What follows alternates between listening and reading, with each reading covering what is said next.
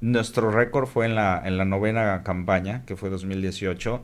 Hicimos 2.735 en seis días, lo cual es un récord latinoamericano de número de cirugías, obviamente de exitosas, en un periodo de este. Entonces, es... ¿Cuánta gente ayudó o colaboró?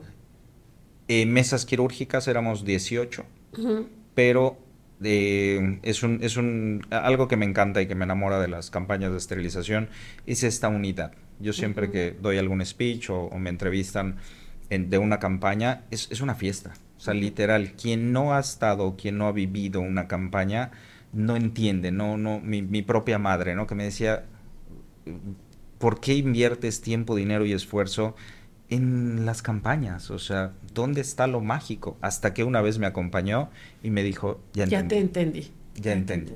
exacto. Bienvenidos a Iniciadores, el podcast que te acompaña a recuperar el entusiasmo por tu vida empresarial. No solamente dándote información, consejos, tips, sino también con entrevistas a hombres y mujeres extraordinarios esos que mueven y forjan el Yucatán de principios de siglo. ¿Están listos? Iniciamos.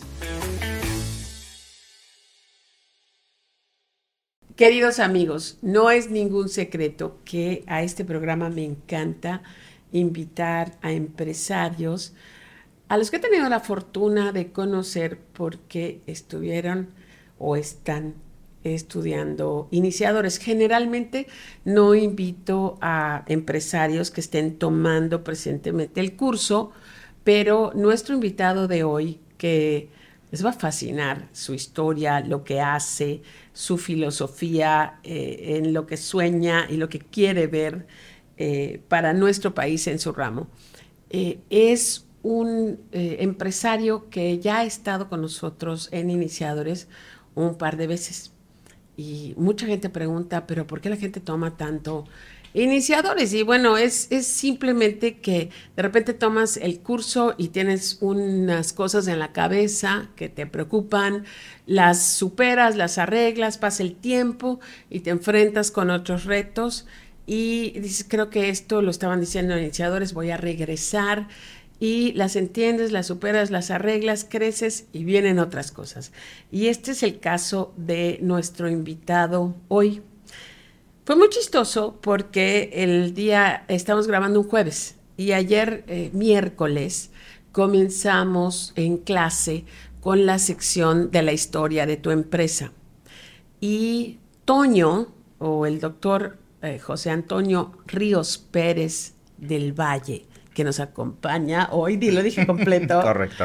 Eh, eh, leyó una de las mejores historias que yo he escuchado de algún alumno, alumno empresario en Iniciadores.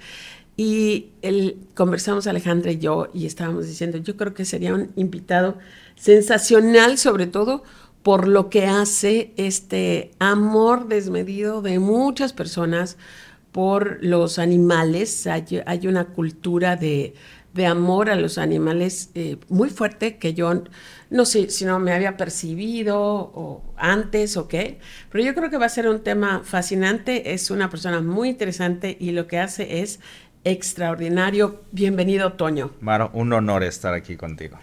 Toño, estoy feliz y solamente va a ser una charla feliz y nos vamos a ir, pero yo quiero comenzar eh, hablando de tu historia, donde tú decías y nos preguntabas a todos en clase, ¿quién se acuerda de, de, la vez que de niños expresaron, yo quiero ser astronauta, yo quiero ser bombero, quién quería ser bailarina? Y tú desde chico querías ser doctor veterinario tengo esa fortuna de poder cumplir el sueño de, como bien mencionas, queremos ser astronautas, policías, bomberos y veterinario. Es, me atrevo a decir, es, es, viene de cajón en nuestra infancia. Y yo tuve ese gran gusto y ese gran, gran honor de esta carrera tan noble, complicada, pero hermosa que es ser médico veterinario. ¿Tú tenías eh, animalitos en casa eh, cuando eras chico? Sí, es ¿Sí? correcto. ¿Sí? Porque una de las cosas que aprendí contigo, que me enseñaste tú y tu esposa Celia Divina, que le mando todo mi cariño, de que el término mascota no es correcto usarlo. Por favor, elabora un poco acerca de esto. Claro, eh, pues bueno, mucho se está actualizando en conceptos, en temas, en la inclusión y el- lo que es la protección animal no está exento de esto, ¿no? Cuando hablamos de una mascota, tiene sus orígenes la palabra de objeto, talismán, algo que da suerte, eh, del francés me parece, y al final de cuentas, pues traspolamos de que no son un objeto, no son una cosa. O sea, se tomaba como que un amuleto que cargabas contigo. que daba suerte y obviamente pertenece al grupo de animales domésticos que no nos dejan o no son un propósito ni de trabajo ni alimenticio, sino son de compañía. Entonces, de ahí el dejar de, de clasificarlos como un objeto y meterlos a la clasificación de un animal de compañía, que eso es lo que hace, ¿no? Ya, el término correcto es Animal de compañía, animal de compañía. correcto. Y cuando tú eras chico, tenías animal de compañía. Sí. ¿Uno? ¿Muchos? Uno, fíjate que me acuerdo, tenía mucho tiempo que no me acordaba de esto. Mi mamá eh, tenía una, una French Poodle, Sandy se llamaba, y ella vivió 18 años, muy Ay, longevo. sí. Y, y yo creo que el, el doctor, me acuerdo, imagínate, yo tenía 8 o 9 años, Roberto se llama, o se llamaba, y, y iba a la casa y, y daba el servicio de vacuna, de corte, de drenado de glándulas. Y yo creo que mucho de, de este amor, uno es por mi padre, que era médico cirujano cardiovascular, entonces me gusta el tema del cuchillo. Y dos, eh, es esta parte, esta practicidad. eh, De no complicarse, de ir al vas, a hacerlo. ayudar, disfrutar. Y, y cuando mi, mi Sandy falleció, yo tenía 21 años. Entonces, pues se murió mi hermana, ¿no? Se murió una imagino, hija de, sí. de mi mamá. Y, y sí, yo creo que esa, ese animal de compañía hizo gran también parte en este amor. Tú no naces en Mérida No, soy de la Ciudad de México. y antes de venir a Mérida vives un tiempo en Ciudad del Carmen. En Cancún. En Cancún. Sí, Ah, el destino nos llevó a Cancún, ahí viví seis años y en el momento de que mi madre me dice, bueno, ¿qué vas a estudiar? Medicina veterinaria, ¿dónde hay? En Yucatán, pues vas para Yucatán. Entonces aquí estudié mi prepa, en la UADI, en la prepa 2 y de ahí ya fue un poco más fácil el brinco a, a la carrera. Ayer nos contabas en, en la historia que nos leyó algo que ya eh, yo sabía, eh, que estando en la carrera, ¿en qué año estabas cuando llega este visitante? Yo estaba en segundo año de En carrera. segundo año de carrera, para que vean eso de la suerte, que sí es verdad que la suerte es cuando se junta la oportunidad con el estar preparado. Tú eras el único alumno de esa generación que hablaba un poco de inglés. Es correcto. Y el invitado que llega a la Facultad de Veterinaria es el doctor. Jeff Young. Jeff. Este doctor es muy conocido para las gentes que aman a, a los animales porque tiene un programa en Planet. En Animal Planet. Animal sí. Planet. Sí, sí, él está como Dr. Jeff, eh, Rocky Mountain Vet.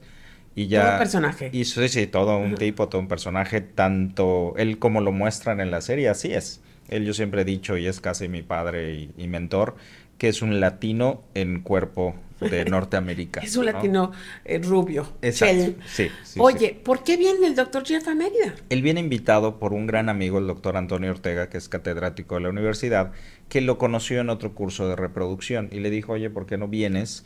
Y, y en, estás, estás hablando que esto es en el 2000, entonces ya hace casi 23 años. 23 años. Y sí. eh, él nos decía, o el, el boom, que ni siquiera se sigue concibiendo todo este tema de la esterilización prepúber, es decir, antes de los seis meses, pero esto no es nuevo, esto ya tiene desde esa época y desde antes, ¿no? Y él ponía fotos impactantes de gatitos de 24, 48 horas de nacidos, donde los está operando, los está castrando. Y eso no se hacía. No, no, esto era completamente Sí. ilógico, ¿no?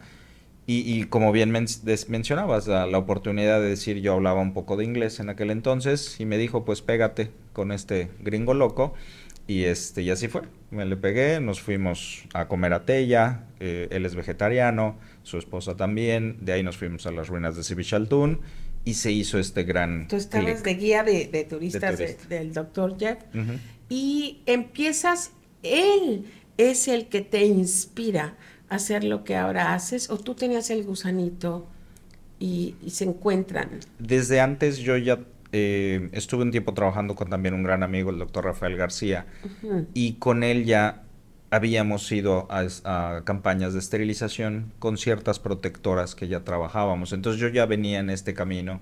Como mencioné, me gusta la, cirugía desde chiquito y esa es una gran oportunidad de poder, si no operar, porque no estás graduado ni nada, sino estar cerca del, de este tema, ¿no? Entonces, cuando dicen campañas de esterilización, viene un especialista, etcétera, pues ahí fue que yo puse el foco y, a raíz de esta gran conexión, el doctor que trato de reproducirlo y, lo hacemos, el compartir, es uno de nuestros valores principales, y me dijo, como si fuera nadie, sin conocerme, sin saber, vente a mi hospital en Colorado. Wow. A estar, a hacer una estancia, aprender, y así fue. Cada vacación de Semana Santa, de verano, eh, ahí estaba, mencionaba ayer cual garrapata al perro, y, y no me le he quitado ahí estaba y, bueno, hice lo que muchos de... ¿Cuáles fueron las cosas que empezaste a ver, que te empezaron a sorprender, que te empezaron a dar ideas para ejecutar aquí en Mérida? Sobre todo el, visualizar, y también lo mencionábamos, el tropicalizar. Obviamente cuando tienes 20 años no lo, no lo dimensionas, pero el decir, ¿por qué no? ¿Por qué no podemos poner este sistema? y, consciente o inconscientemente, pues lo, reprodujimos, ¿no? Él vivía en la planta alta de su hospital, yo vivía aquí nueve años en la planta alta de, Planet Pethood, y, y, sí fue un modelo consciente o inconsciente a seguir. Okay. Y eh, yo recuerdo, tengo muchísimos años, pero recuerdo cómo salíamos en las calles de mi colonia y era súper común a ver a perros callejeros en manadas tremendas. Eh, y me imagino que en aquel entonces no había control, eh, pero para nada, de, los animales. Y esto de, planear, que me da risa porque yo eh, a, tu hospital, yo siempre le decía planet como planeta, hasta que tú me hiciste la corrección. No es, no es planeta, es de planeación. Es, correcto. Em, y esto, esto lo comienzas a hacer tú. ¿Había algún antecedente en Mérida de gente que se dedicara a la esterilización de los animales? Sí, sí, nosotros hemos sido muy afortunados en trabajar con personas que han tocado y con amigos que y amigas que han tocado eh, piedra desde hace mucho tiempo pero no se había podido hacer un boom o hacer, y, se escucha un poco ególatra, ¿no? Pero es cierto, y, una gran amiga de nosotros, la señora Lidia Sale, lo dice, el cuidado y la atención o los temas de campañas de esterilización fue uno antes de Planet Pethood y otro después de Planet Pethood, ¿no? Y, ahí va algo tan importante como es el, el nombre que decías, ¿no? Planet Pethood México, Jeff lo adapta a una institución más o menos como el DIF en Estados Unidos que se llama Planned Parenthood, que es esta planificación familiar, el, número de, bebés, etcétera, y el poderlo adaptar, no hay una traducción tal cual, sería una planificación perruna, gatuna, a, a esto, ¿no? Con algo tan básico, tan sencillo como una cirugía de esterilización, vas a cambiar realmente, vas a impactar no solamente en, los animales de compañía, sino en las familias. Que a final de cuentas, pues es lo que hacemos, ¿no? Como médico veterinario, mi labor es promover la salud animal, no estoy en el sector de producción alimenticio, etcétera, pero al final de cuentas mi objetivo es la salud pública. Entonces, si mantengo una población sana, tengo una infancia sana, tengo eh, una familia sana. Pero Toño, cuando tú eh, anunciaste que te ibas a dedicar a esto y a cuidar y a proteger a los perritos de la calle, mucha gente te, pues te criticó, te chamaqueó, ay hombre, por favor, estás aquí dándole atención a esas, eh, ¿cómo te decían? A las señoras. Sí, sí, me, molesta mucho la falta de respeto a estas personas que han dedicado buena parte de su vida, si no es que su vida entera, a, hacer estas picar piedra, ¿no? Y, les llaman groseramente protectolocas, otros despectivos, y, las, yo las defiendo en capa y espada porque han hecho lo que muchas personas no, no se han atrevido a hacer, ¿no? Por los animales, por estos temas de salud. Y, y sí, eh, desafortunadamente al comienzo me decía Antonio, es que esto no es Estados Unidos. De hecho, yo al comienzo, me voy a ir un poquito más atrás, Maru, le dije a Jeff, cuando él me dijo, yo quiero hacer algo en Mérida. Y él se impronta de Mérida porque ve una ciudad sana, ve Domino's Pizza, ve Home Depot, ve otros grandes negocios que él, se, le es familiar y dijo, pues la economía está bien, vamos a hacer algo. Algo me acuerdo, ¿no? ¿Qué año era, Toño? ¿Te acuerdas? 2000, desde el comienzo. Desde el comienzo. Y le dije, Jeff, eh, aquí no gira el dinero, a nivel de cómo gira en Estados Unidos, recordando que la medicina veterinaria es de los sectores mejores pagados o de los sectores económicos más productivos en Estados Unidos, más en los últimos años con este tema de, de, la protección animal y que han hecho parte de la familia, etcétera, ¿no? Y, le dije, esto no, no es lo mismo. Y me dijo, no importa, yo lo que quiero es que tú y tu gente cercana estén bien, comiences, quiero cambiar la mentalidad de lo que es las campañas de esterilización. Quiero trabajar con ayuntamiento, gobierno, protectoras, estudiantes de la UAD y eso es algo que estamos muy orgullosos. Hemos sido semilleros de médicos, de estudiantes que realmente salen con esta, esta eh, formación y esta convicción, ¿no? Y, y así fue. Recuérdame, a ver si estoy bien o mal, él no ha hecho esto solamente en Mérida. Es correcto. Él tiene un hospital un poco más pequeño en Eslovaquia. Qué. Y uno dice, bueno, ¿qué hacemos ahí hasta el este de Europa? Mérida y Colorado. exacto, exacto. Y, la explicación de él, porque uno de nuestros fines es enseñar y compartir algo tan fácil que es esta técnica de esterilización, pero que mucha gente lo ve inalcanzable, que no se explica cómo por un centímetro y medio sacas un útero de una Rottweiler de 40 kilos y él se dedica o nos dedicamos mucho a compartir esta técnica y para la gente de Europa era mucho más factible viajar, en este caso Eslovaquia, a, obtener una, un entrenamiento que cruzar todo hasta Estados Unidos, en cuestiones de papeles, dinero, etcétera. Entonces esa fue la razón de por qué creo primero en Eslovaquia y después en Mérida. ¿Comienzas primero creando el hospital o comienzas primero con las campañas? Creamos el hospital. Primero. Sí. Cuéntanos esa historia, porque es, es muy interesante. Sí, el, el 29 de enero, literal, eh, bueno, antes de esto, me dice Jeff, yo trabajé seis meses como becario en la universidad, ganaba 500 pesos en aquel entonces, después trabajé con este amigo y, también mentor, el doctor Rafael García, y me dice Jeff, ya está, no hay todo el dinero, pero busca algo. Y precisamente ahorita me estaba acordando manejando aquí cerca estaba una casa de real estate y les dije, yo no tenía ni idea lo que era buscar una casa, comprar, olvídalo, ¿no? Y me dijeron, bueno, pues te vamos a mostrar dos, tres propiedades. Y fuimos y le dije, Jeff, creo que ya la encontré. Es en la 60 Norte, está bien ubicada. Y vino, coincidió que él tenía un viaje. Y, me encanta esta parte de la, lo visionario que es, ¿no? Él me acuerdo que abrió la puerta y dijo, aquí va a estar la recepción, camino dos, tres pasos, este va a ser el consultorio 1, este va a ser el consultorio 2, dio 10 pasos más, este va a ser laboratorio, aquí van a estar las jaulas. El diseño es también una mente evolucionada eh, y dijo, aquí va a estar, tú vas a vivir arriba. Y, se dio, fuimos muy, muy afortunados. ¿Tú y Celia ya estaban casados? Eh, no, nos casamos seis meses después. Ya, ya. ¿Y eso pasó?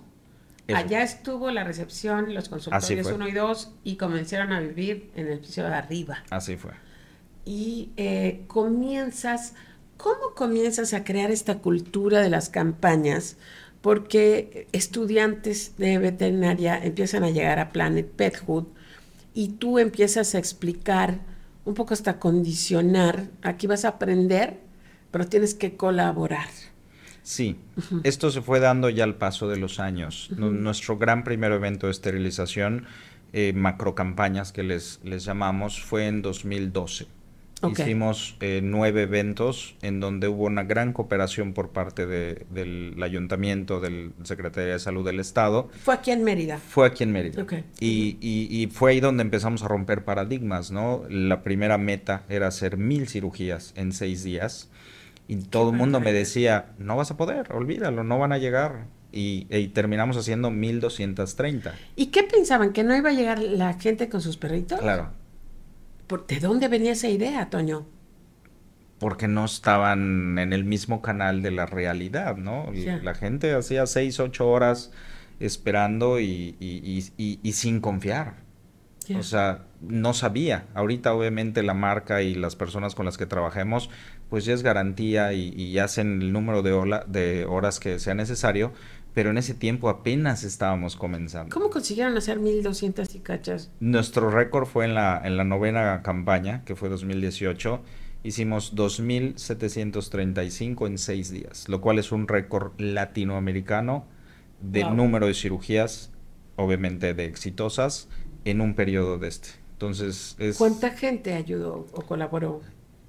En mesas quirúrgicas éramos 18, Ujú. pero eh, es, un, es un, algo que me encanta y que me enamora de las campañas de esterilización, es esta unidad. Yo siempre que doy algún speech o, o me entrevistan en- de una campaña, es, es una fiesta. O sea, literal, quien no ha estado, quien no ha vivido una campaña, no entiende, no, no, mi, mi propia madre, ¿no? Que me decía, ¿por qué inviertes tiempo, dinero y esfuerzo en las campañas? O sea, ¿dónde está lo mágico? Hasta que una vez me acompañó y me dijo, ya Ya entendí. te entendí. Ya entendí.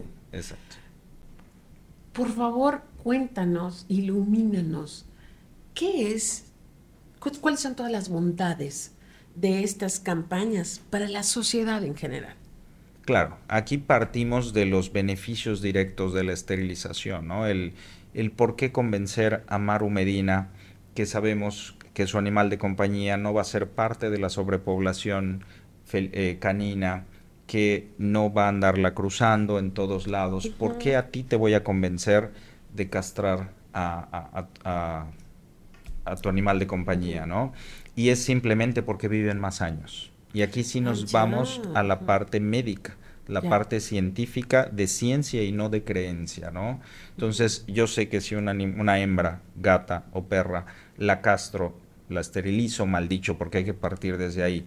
Nosotros decimos esterilizar porque estamos acostumbrados, pero a nosotros, los humanos, nos esterilizan, nos ligan, evitan la reproducción.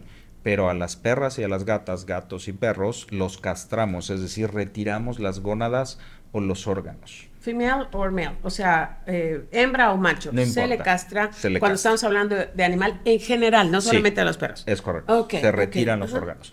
¿Qué pasa? Que si pones una manta que diga campaña de castración, inmediatamente Piensan pensamos que solamente a mi perro macho. macho. Es correcto. Ya, Es correcto. Entonces, Pero por eso estamos aquí hablando de esto. Es en- correcto. En el podcast para que la gente aprendamos. Ok. Eh, entonces, viven, si castramos a una gata o una perra, sabemos que antes de su primer celo, el cáncer mamario es hormono dependiente. Es decir, nunca hay hormonas sexuales, nunca hay cáncer mamario.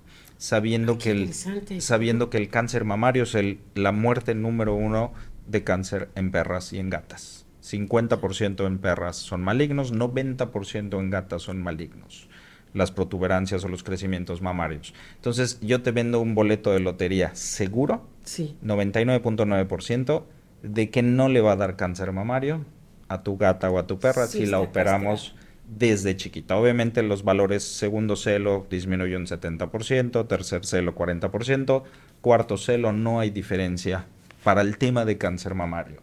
Pero hay muchísimas otras cosas, quistes ováricos, acumulación de pus, sangre o, o agua en el útero, los machitos dejan de marcar en todos lados, dejan de sentirse los, los Sí. eh, machitos, etcétera. alfa no se meten en broncas, no se pelean con el vecino, sabiendo que los machos tienen la capacidad de oler una hembra a un kilómetro de distancia. Antonio, yo nunca me voy a olvidar una madrugada de 4, 3 de la mañana, de repente sentimos unos golpes en la puerta principal que nos queda a varios metros de, de la recámara de la casa de ustedes. Y va, va, va, va. Digo, bueno, ¿qué está pasando? Nos levantamos con un susto Y era que la perrita que estaba en la casa estaba en celo y uno de los perritos de algún vecino, pero además un cotonetito así chiquitito, Brinco. pero se lanzaba con una enjundia tremenda. Me acuerdo que me impactó eh, eso, ¿no? O sea, lo, lo que es la naturaleza. Sí, sí, es, es correcto, ¿no? Entonces, número uno, razón número uno, van a vivir más años. Ya. Los ya. van a atropellar menos porque están coqueteando con la vecina de un kilómetro. Ay, me encanta esto que estás diciendo. O sea, están más eh, enfocados, más aware. ¿cómo se dice? más, Es- más sí. tranquilos en tu casa, relax, sin meterte en problemas. Esa es la razón número uno.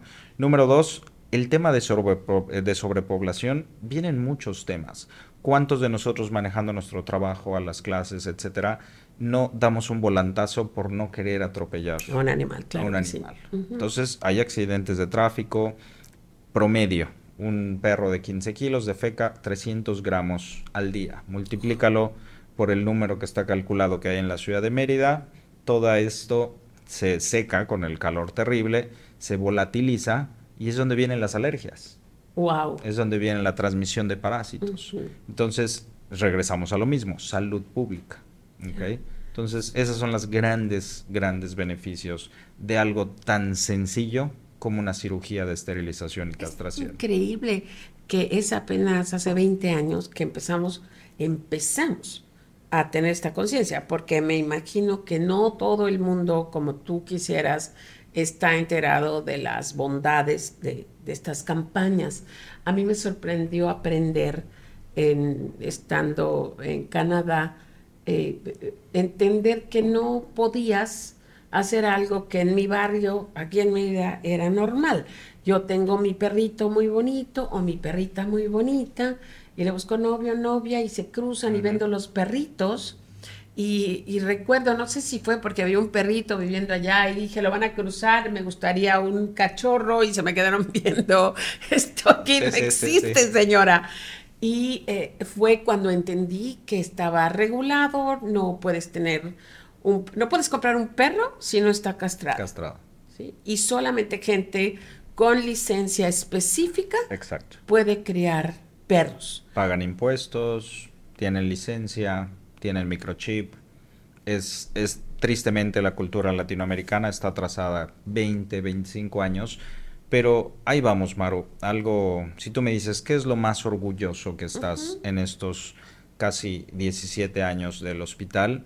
Me atrevo a decir que es este impacto en la conciencia y en decir, un gato no solamente es sinónimo de desparasitación. Automáticamente es esterilización, vacunación, mínimo de rabia y desparasitación. Ya viene con el paquete de la adopción de un gato. Ya, ya. Eso conlleva, Toño, empezar a pensar diferente, ¿no? Yo, y yo creo que sí se está logrando. El, el otro día conversando con la secretaria de Turismo del Estado, que es una amante de los perritos, sobre todo de los perritos de la calle, eh, creo que ha adoptado a más de, no sé, entre 11 y 14 perritos, ¿no? Y hay mucha, mucha gente que ahorita sí se está cuestionando por qué eh, invertir en un perro de raza que lleva más cuidado cuando hay tanta fauna, que es tan bonita cuando un perrito de la calle lo alimentas, lo tratas, eh, se me hace pero súper inteligentes, súper, súper lindos, y ya no se está viendo como una cosa exótica, como se veía hace 10 años. Entonces, eh, esto también está llevando a que la gente deje de pensar, eh, porque está mal visto Ujú. estar comprando un perro para cruzarlo y eh, vender a los cachorritos. Es correcto. Es por modas, es por cultura, es eh, por tradición. Nosotros, como bien decíamos, estamos acostumbrados de nuestros abuelos, nuestros papás, que los perros comen una vez al día, que se tienen que cruzar, que tenemos que ver qué hacer con 8 o 10 cachorros dos veces al año. Y ahí que se empieza a formar esta pirámide poblacional, ¿no? Entonces, tan sencillo como es cortarlo, sea un perro hermoso de raza o sean estos malichitos, que yo siempre he dicho que estas criaturas te dan un extra, ¿no? Como que lo saben, como que no lo sé. No, no, no, no hay ningún estudio de esto, pero sí, sí te lo, te lo agradecen de cierta manera, este, este rescate, este amor eterno, eh, muchísimas cosas que están relacionadas a esto. En, casa eh, tenemos a Catalina, nuestra perrita Collie, que fue rescatada de una de esas eh, Poppy Mill, no sé si hay una traducción en español, esas fábricas de tener perritos. Es un criaderos. criaderos, un ejemplar hermoso. Y Karma, nuestra gata, que es la dueña y señora de la casa, ya se le, le da la gana, como son todos los gatos. Y la verdad es que eh, si algún día faltaran, eh, yo no, ya, ya no concibo el, hogar sin, sin ellas dos. Es parte de la armonía de la casa, es parte de la energía. Me acuerdo que tuvimos la desfortuna de perder a una boxer que fue el amor de mi vida en perro y a un whippet que también amaba y, fallecieron los dos de cáncer.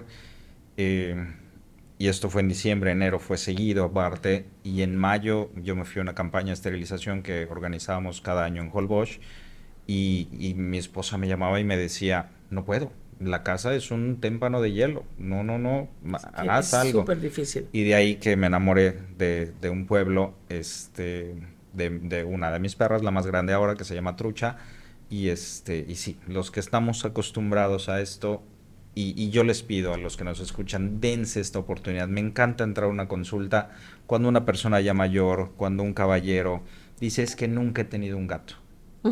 Y tienen un gato, porque también son maravillosos, tienen lo suyo los gatos y viceversa. Alguien que ha tenido puro felino toda su vida y dice, eh, voy a meter un cachorro. Es la locura, ¿no? Me encanta, me encanta ver tanto trabajar con niños, eh, que es algo que hacemos muchísimo, el, sembrar. Se escucha trillado, pero si no invertimos en los niños, son quienes vamos a obtener los frutos de la siguiente generación. Pero en, las personas mayores me encanta trabajar cuando es que muerde las cosas, es que yo le daba una vez porque así me enseñó mi padre. Y no, señor, comen tres veces al día como nosotros, es, es padrísimo. No, es, lo máximo. Pero yo me quedo con una duda. Si los perros tienen que ser, y los gatos tienen que ser castrados cuando acaban de nacer. ¿Cómo se continúan las especies?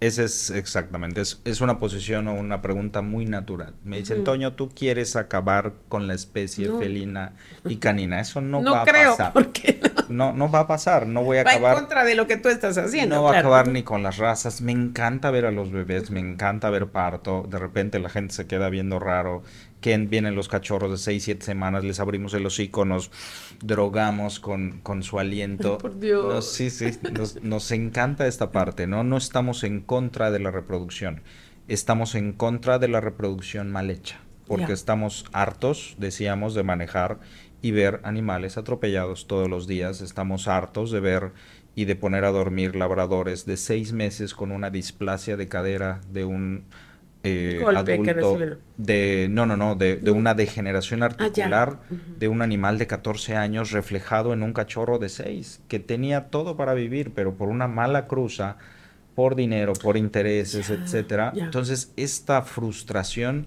es la que nos convence de que estamos haciendo las cosas adecuadamente.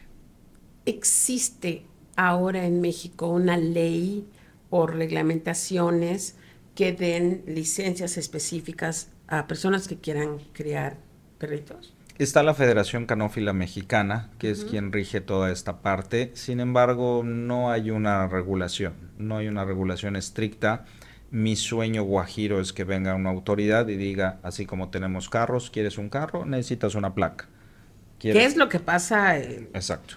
antes pagábamos tenencias, ¿no? Sí. Y, quieres, tiene que ser con microchip y no más de cierto número de, animales de compañía por, por, casa.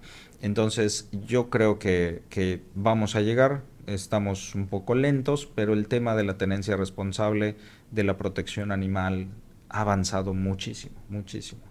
Toño, eh, llévanos de la mano para entender qué son estas campañas. Tú haces campañas grandísimas, pero también haces campañas periódicamente vas a poblaciones con tu equipo a hacer estas esterilizaciones. ¿Qué son, o estas castraciones? ¿Qué, ¿Cuáles son ¿cómo comienzas? Eh, ¿A qué hora se juntan? ¿A dónde van? ¿Cómo se mueven? ¿Qué dice la gente que está en las poblaciones? ¿Les está esperando? Eh, ¿Llegas de sorpresa? ¿Cómo se hace? Todo comienza con la organización y trabajamos con grupos hermosos de, de estas protectoras que han hecho también la labor de campo. Cosas que nosotros no tenemos tiempo, no podemos ir a casa por casa y decir cuántos animalitos tiene, vamos a esterilizarlos, etcétera. Y afortunadamente ya hemos impactado tantas veces en tantos pueblos y no necesitan hacer números de 2.735 cirugías. Hacemos una vez cada domingo al mes y vamos a impactamos este domingo, por ejemplo, vamos a estar en Concal, vamos a hacer 100 animales con una asociación que se llama Esterilizando Patitas. Entonces, ellas se encargan de la organización, el reclutamiento, etcétera, y nosotros es como un circo. Yo siempre he dicho que somos un circo o un concierto, ¿no? Entonces, eh, tú llegas con el circo y dices, yo te prometo la carpa, pongo mis sillas, yo te doy el show, etcétera. ¿Qué necesito? Pues necesito una luz y tú vendes los boletos, tú ves cuánto cobras, tú pones los horarios. Entonces, eso hacemos nosotros. Llevamos todo el circo, las mesas, las máquinas de rasurar, los anestésicos, los analgésicos, las suturas. Y algo bien importante y, y afortunadamente hemos trabajado con las personas adecuadas y con los recursos adecuados, que todo es la misma calidad que yo ofrezco en el hospital. Simplemente en otro escenario, ¿sale? Y se arma todo, literal, hemos puesto cámaras en la esquina de estas rapidísimas y parecemos hormiguitas armando 10, 15 mesas, tic, tic, tic, todo el mundo moviéndose y es una fábrica, desde que una maquiladora, ¿no? Desde que llega la gente, hace la inscripción, pasa a recepción, pasa a pesaje, se revisan a los animales de compañía, se pesan, se inyecta, se rasura, se intuba, pasa cirugía, se baja y se va a recuperación, se va al, área de entrega de recetas y se van a su casa. Y el... ¿Y el perrito se lo llevan cargando? Sí, caminando. Caminando. Caminando. Wow. Y, me encanta cuando veo a los señores eh, de las comunidades rurales con dos pitbulls, con los collares llenos de picos, los testículos rozándoles hasta el suelo. Vengo a castrar a mis animales. O sea, el concepto del machismo ha cambiado muchísimo, muchísimo. Y, y, la ignorancia es la que yo veo en la mejor colonia de Mérida que en el pueblo más apartado. Lo están entendiendo más en las poblaciones pequeñas. Más o menos. Ya, más o menos. Ya. ¿Aceptas voluntarios? Por supuesto. Siempre en nuestras redes, de repente, quien le guste. Sí, también te levantas a las cuatro y media, cinco y dices, Dios mío, ¿qué hago acá? Pero bueno, ya que estás ahí. Es un domingo al mes. Es un domingo al mes. Es un domingo. Y hay, hay, hay mucho. Yo, a mí me da muchísima curiosidad. ¿Cuándo vas a Concal? ¿Este domingo? Este domingo. Ah, no voy a estar en Cuando a la quieras. A la siguiente me apunto. Quien quiera que nos escuche, que nos contacte a nuestras redes y, y es, es maravilloso. Y Te voy a preguntar las redes al final, pero dinos ahorita para que se oigan dos veces, además de que Alejandra la va a poner en la descripción. Claro, es Planet como planeación en pasado en inglés, doble N con D, Pethood México. Y nos van a encontrar en Facebook, Twitter, Instagram, eh, TikTok, de todo. Hacemos, hacemos de todo. Súper, súper famosos, súper conocidos, muchísima gente. Llevamos allá nuestros animalitos. Dime, ¿cuánto tiempo te tarda entrenar a un estudiante de veterinaria, ¿ellos ya hacen operaciones o tienes que estar graduado para hacer? Ok, fíjate que algo que yo tengo muy claro, en, es uno de mis valores de la empresa, es compartir. Y yo recuerdo cuando fui la primera vez con Jeff, yo tenía 20, no, 19 años, eh, llegas a un concepto, dices, es Estados Unidos, las demandas, etcétera, y me acuerdo que me dijo, vas a ver tres días las cirugías. Ya te sabes la técnica, ya la estudiaste.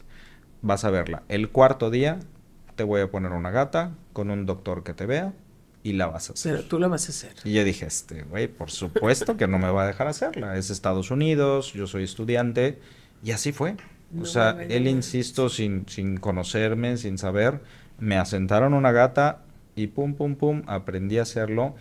Y definitivamente siempre tienen el tutorial de un médico a cargo. Sí, no es, de hacerlo, pero, pero sí, entrenamos a nuestros estudiantes y forjamos y formamos grandes médicos que están ahorita trabajando en Mérida, tienen esta convicción y se formaron con, esta, con este entrenamiento. ¿Hay más clínicas que tengan este, este sentir, este interés por educar a la gente? Por supuesto, por supuesto. Grandes colegas, grandes amigos que tienen esta parte defensora y, que hemos cambiado el pensar de los, de los colegas, ¿no? El, gremio es muy especial, veterinario, y un poco negativo. Te digo, hace muchos años no vas a poder trabajar con citas, aquí nadie hace cita, cuando el 90% de... No, no, no, no te puedo creer. Te decían que nadie iba a hacer cita para la clínica. Correcto. Decían, esto no, es, esto no es Estados Unidos, no, no hagas citas, no vas a poder. O sea, la gente está acostumbrada a llegar y que la atiendas y así va a ser forever and Exacto. Y el 90% ahorita nuestras 45 citas al día son con cita, son Eso te estaba, te estaba yo preguntando, como cuántos animales ves en un día normal, entre Más o menos 45 citas, eh, somos ahorita una planta de 12 médicos y entre 10, un día complicado, 20 cirugías al día. Hasta 20 cirugías. ¿Qué tiempo tarda una cirugía?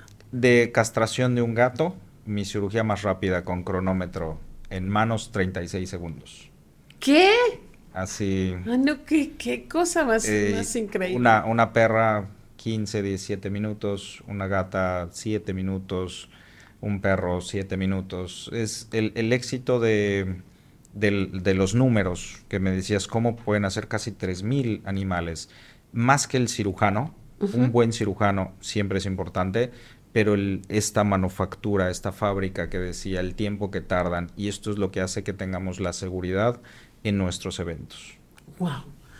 Toño, ¿quieres pulgar tu cerebro eh, y preguntarte? Ahorita te acabo de eh, escuchar decir eh, que a los animales son como nosotros, comen tres veces al día. Y yo he escuchado, por ejemplo, ahorita Catalina estoy pensando, Dios mío, yo solamente le doy comida en la mañana y en la noche. Y por un tiempo eh, tenía yo la información de que una vez al día, porque pueden engordar. Este y otros mitos de los animales. Ayúdanos a esclarecer, ilumínanos, edúcanos estos, estos temas hermosos se, se, platican desde este primer abordaje en sus vacunas, ¿no? El poner una vacuna es sencillísimo, pero el tener o el sacarnos de esta zona de confort que estamos acostumbrados es la importancia, ¿no? ¿Qué pasa si yo le doy del ejemplo de, de los, del número de comidas? Es ese típico perro que vemos en consulta que vomita, sí, normal, una vez a la semana. Yo no vomito ni de cerca una vez a la semana y ni es normal, ¿no? Entonces, em, a veces normalizamos cosas. ¿Por qué? Porque el animal de compañía tiene hambre, cocina la tía, cocina la abuelita, huele todo hermoso, el estómago le dice ya viene la comida, se acidifica y la comida nunca llega. Entonces vomita, sí, vomita amarillo, pues es todo el ácido que generó el cuervo. Ay, Toño, jamás se me hubiera ocurrido, pero tiene todo el sentido. Para, para deshacerse, es que se purga, ¿no? El famoso se purga, va, come y vomita, pues sí, porque el cuerpo es muy sabio y saca ese ácido. Entonces, si le das dos veces al día, ideal tres, pero dos está súper bien, ya rompes este, este ciclo, ¿no? Ya, pues lo bueno es que en la casa no cocina nadie. ¿eh? Entonces, no va a pasar eso. Nunca, nunca están sintiendo eso. ¿Qué otras creencias que no son ciertas. Muchísimas. La generalidad. Muchísimas. Ahorita que estamos en el tema de, la castración y sus beneficios, el hecho de que van a engordar. ¿Y cuántos de nosotros, perdón, estamos gorditos y no estamos castrados? Entonces, eh, no hay una relación directa, es cambia el estado, el, la situación de vida. Decíamos que ya nos escapan, ya no coquetean en la cuadra, ya no dan sus rondines, etcétera. Pues sí, son más sedentarios, entonces van a subir de peso, pero no por la castración, sino porque el estilo de vida cambió. Ya. Entonces, que los perros o los gatos se van a volver del otro lado, que ya no van a proteger. Entonces, todavía que cosas que nos, nos azotamos contra la pared, pero ahí vamos. Cada vez la gente se convence más. A mí me preocupa algo y de repente he escuchado, eh, pues, charlas TED o algún podcast. ¿Qué le pasa a mi mascota cuando yo me voy de la casa? O sea, cuando yo cierro la puerta porque me voy a trabajar y no es que llore Cata y me diga no te vayas con sus ojitos o gemidos, pero yo me siento mal. Entonces no sé si soy yo o es el animal. ¿Sienten algo cuando te ven salir o cuando me voy de viaje? Eh, ¿Qué pasa con los animales? Totalmente que siente, ¿no? Está comprobado científicamente que sí hay esta sensación de angustia, de ahí que se deriven algunos problemas psicológicos de los perros y los gatos, en donde desarrollan un síndrome que se llama hiperapego. ¿okay? Y lo comprobamos en el consultorio todo el tiempo. De repente lo identificamos o vienen a consultar por eso y le decimos al tutor que también ya no es propietario porque no es un objeto, ya no somos propietarios o dueños de nada. Somos sus somos tutores. sus tutores o sus Ah. acompañantes, ¿no? Entonces le decimos al tutor, salga por favor, sale y el perro se desgarra Sí, sí. la vestimenta, rasca la puerta. Ay. Entonces sí hay, eh, esto ya obviamente es una patología, ¿no? Pero algo hermoso y el por qué trabajo con, con los animales es que ellos no tienen tanto concepto del tiempo. La gente me O lo sea- dice todo el tiempo, es que se me va, va a pensar que lo abandoné, ya vine, lo dejé y lo dejan y el perro está viendo al vecino que le hacen y huele la comida y o está sea, feliz. no está pensando, ya pasaron tres horas y esta no ha regresado. Ya me dejó, Ay, ya me qué abandonó. tranquilidad me das. Entonces, sí, definitivamente nosotros igual llegamos de un viaje corto o largo y mis perras brincan y brincan y brincan y no paran y nuestro gato se nos mete en las piernas. Sí, sí, sí extrañan, sí sienten, por supuesto. Es alegría genuina de verte, pero no es reclamo de dónde has estado todo este tiempo. no, no, no, no, Wow. no trabajan así, tienen esta bondad eh, de naturaleza nata, no hay ira, no hay rencor, es, es un- son especies maravillosas. Esto pasa solamente con los perros, no hay Perros ira y no hay rencor. Y los gatos también. Sí, sí, sí, De ahí que el dicho de, de mientras más conozco a la gente, más quiero a mi perro. Totalmente. Pero, ¿por qué está esta idea? ¿Es cierta o es falsa de que un perro es más cariñoso, el gato es más eh, como individualista o hace lo que quiere, eh, no se te acerca para que, o sea, se te- Karma se acerca para que la acaricie cuando, Cuando ella, ella decide, le dé la ¿no? cuando yo quiera. la gana. Sí hay esta diferencia. Sí hay esta diferencia. Hay un dicho también que dice que quien entrene o domine a la especie felina dominará el mundo. O sí sea, lo creo. o sea, los- es imposible. Los gatos son, son maravillosos, pero tienen este carácter. No son perros con cuatro garras más. Entonces, tienen un carácter. mm, ahí el perro es más, más, no quiero decir noble, porque los gatos también son muy nobles. Pero el gato es un poquito a lo mejor más inteligente y no me tiren hate los que somos perrunos. Por favor, ah, yo soy más perruno que gatuno, pero amo a los gatos también. Pero el gato es un nivel más allá. Son, sí, yo eso veo con, con Karma, de que son muy inteligentes son hermosísimos. No hay nada que más me encante que estar observando. Son finos, son elegantes. mueve los músculos, Sí, sí, el sí. pelaje. Son más inteligentes las hembras que los machos. Como en la especie humana es correcto. Sí. Es correcto. El tener ese sexto sentido, tener la capacidad de reproducir, el don de crecer, no lo sé. Más protectoras. Pero sí, definitivamente. Definitivamente. es eh, siempre siempre me he inclinado por tener eh, Perras. hembras Sí, sí, yo, hembras yo en- igual. en, en gatos y en, y en perros que entonces eh, darle de comer dos o tres veces estar conscientes de los olores que puede estar por ejemplo si estoy cocinando rico y algo huele rico sería bueno que yo le dé un par de cucharadas del, del guiso tema de alimentación también podríamos pasar horas hablando, ¿no? a ver Que si es la croqueta es mala, que si las dietas BARF que ahorita están tan de moda, las dietas BARF son estas carnes crudas, congeladas. Eh, eso no lo había oído sí, sí, cuéntame sí, está súper de moda y hay muchísimos artículos quienes nos escuchan y le den dieta BARF. Por favor, no tengan hijos que se lamen sus perros, porque hay una cantidad de parásitos, de protozoarios God. impresionantes En Estados Unidos sí se puede, las condiciones de producción, almacenamiento, y no es que sea medinchista ni mucho menos, sino... Están no- preparados exacto, para... Exacto, entonces sí, yo estoy en contra de las, de las dietas BARF en muchas de las condiciones locales, ¿no? Pero... Nunca había oído eso. Sí, sí, está, bueno está- que- está muy de moda. Pero sí, hablamos de lo que es croqueta, el- los gatos, por ejemplo, estamos hablando de los gatos.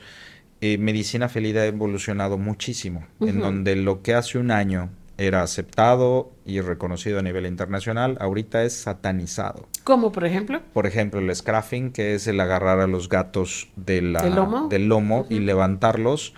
Antes era la cura y los médicos lo hacíamos porque te y daban la- algunas señoras hacíamos...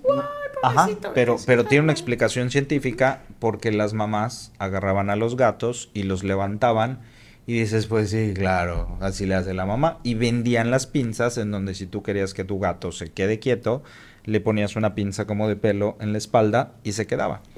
Ahorita en la actualidad, si alguien que sepa y quiera a los gatos, yo hago eso en consulta, me demanda casi casi. Guau. Me sataniza, porque eso ya se ha comprobado que mutila o que causa daños a nivel muscular y del, del O sea, no es lo mismo córneo. tu mano que las Exacto. de la Entonces, mamá. el- e- estos cambios maravillosos a lo que iba, maravillosos y a veces desconcertantes en la parte médica, ¿no? Porque como que hace un año era lo aceptado y ahorita ya satanizado, ¿no? Pero, pero ha habido muchos cambios. Entonces, de dieta, por ejemplo, antes era pura croqueta, después dijimos, no, es mucha croqueta, mejor que coman pura lata. Y después la lata no, porque se le ensucian los dientes, etcétera. Entonces, esta combinación hay que regresar eh, al- a los orígenes, por ejemplo, ¿no? El gato que comía a nivel silvestre, los felinos salvajes que comían. En el caso de los, de los gatos, para cubrir sus necesidades metabólicas o calóricas, deben de cazar de 5 a 6 ratones al día. Imagínate, donde el ratón es 70% agua, entonces dices, pues sí, claro, si le doy pura croqueta, voy a tener problemas renales, problemas de cristales, bloqueos en gatos machos, donde decías de las creencias, no tiene nada que ver que mi gato eh, macho se bloquee, se va a bloquear porque no come lo adecuado, porque vive bajo estrés, porque no tiene una actividad No está felina no normal, está- exactamente, y no porque esté castrado, porque hace Ya. muchos años se comprobó que el estar castrado no hace variación en el tamaño de la uretra, Ya. ¿sale? Ya. Entonces, ya. Y entonces, es... Sí existe esto de las, de las croquetas y el alimento adecuado. Me imagino que como los humanos habrá que ir balanceando. calidades, y claro. tu doctor veterinario te va a ir eh, pues dirigiendo para ver qué es lo que Es correcto. lo que vas a comer. Eh, ahora que han pasado pues estos 24 años de Planet Pethood, eh, ¿cuándo fue la última vez que vino doctor Jeff a verte?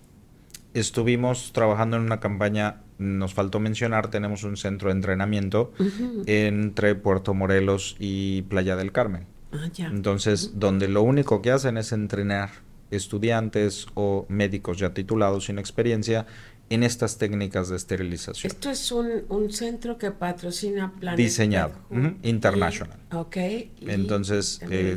Exacto. Ya. Y él viene también, me imagino, a supervisar ese centro. En noviembre estuvimos en un evento de 1400 animales en tres días. Wow. Y este, y sí, vino aquí en México, le encanta México.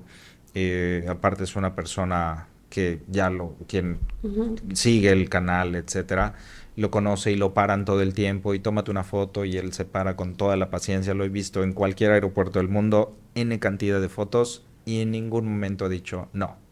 Entonces yo he tenido la fortuna de filmar tres capítulos, estar en esos capítulos con Ay, él. Qué maravilla. Y es padrísimo, ¿no? No, el, el- el- conocer Tienes- cómo, cómo es la producción o el detrás de cámaras de una serie televisiva como la que tú y yo vemos todo el tiempo. ¿Cómo ¿no? puede una persona tan ocupada tener camarógrafos persiguiendo? ¿Cada cuándo hace eso? ¿Una vez a la semana o...? Eh, sí, más o menos un capítulo, filman más o menos 40 horas para producir 30 horas, 30 minutos de programa. Qué Entonces, es, muy padre. En- cubrieron tres eventos de esterilización.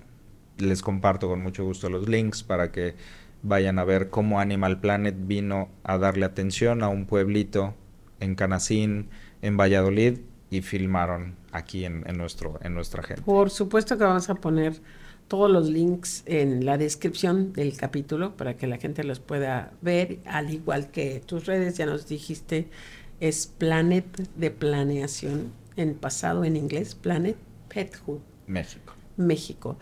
Y eh, Instagram, eh, Facebook, eh, Twitter, TikTok, todo. Tu clínica está ubicada en la calle 60 de, en la ciudad de Mérida en el norte, más o menos entre, ¿cómo, cómo la podrías ubicar? Hay una avenida que es eh, Villas la Hacienda. Eh, ¿Es la pasando Villas la Hacienda, sí, eh, antes de llegar a Secretaría de Hacienda o Tributario, ¿no? antes del SAT, sobre la 60 Norte, enfrente de una escuela conocida, el Cebetis 120. Sí, hay mucha gente afortunadamente que no se escucha, que no es de Mérida, pero hay mucha gente de Mérida que nos escucha. Serán bienvenidos. Y creo que nos has venido a dar muchísima información interesante. Eh, además, me encantó que nos que nos eduques, que nos digas, esto ya no es así, estas son las creencias, solamente el aprender el término castración que aplica para, para machos y para hembras, eh, creo que tienes un, un proyecto extraordinario ¿Cuántos colaboradores tienes en, la clínica? Somos ahorita 44. Qué bárbaro eres. Con una planta de 15 estudiantes y los demás colaboradores directos y estoy muy orgulloso, soy muy afortunado de tener un, equipo tan fuerte y sobre todo todas aquellas personas y colaboradores que han pasado durante ya 16 años que acabamos de cumplir, eternamente agradecido y, somos muy afortunados de estar donde estamos. Yo creo que los afortunados realmente son ellos, somos nosotros, de tener a doctores, a personas, a un centro como el que tú creaste, con no pocas dificultades, eh, pero aquí estás eh, muy querido, muy admirado, muy buscado por todos. Me ha encantado tenerte aquí en el programa antes de que nos vayamos, ¿hay algo que no has dicho que te gustaría mencionar, que te gustaría que nosotros supiéramos que vale la pena dejar asentado? El seguir luchando, ¿no? El seguir pensando en el pro de los animales, el seguir identificando rasgos de abuso, el no seguir redes donde maltratan animales, el, no decir y, no decir, ay, pues... Es, un animal. Es, un animal, etcétera, ¿no? Digo, yo respeto tanto quien lo tiene en el traspatio y solamente le da agua comida, no estoy de acuerdo, pero lo respeto, como también al que va a las plazas y le tiene 40 vestiditos, ¿no? Entonces, eh, respetamos todo y estamos en pro del, del bienestar animal, que al final de cuentas se refleja en los beneficios de la sociedad. Muchas gracias, Toño, por estar aquí. Espero que regreses, como todos El los placer ha sido mío. Muchísimas gracias. Gracias, amigos. Muchas gracias por escucharnos. Si encontraste la información útil o entretenida, por favor compártela. Queremos que mucha más gente conozca iniciadores. Esta fue una producción de Maru Medina desde Mérida, Yucatán, México.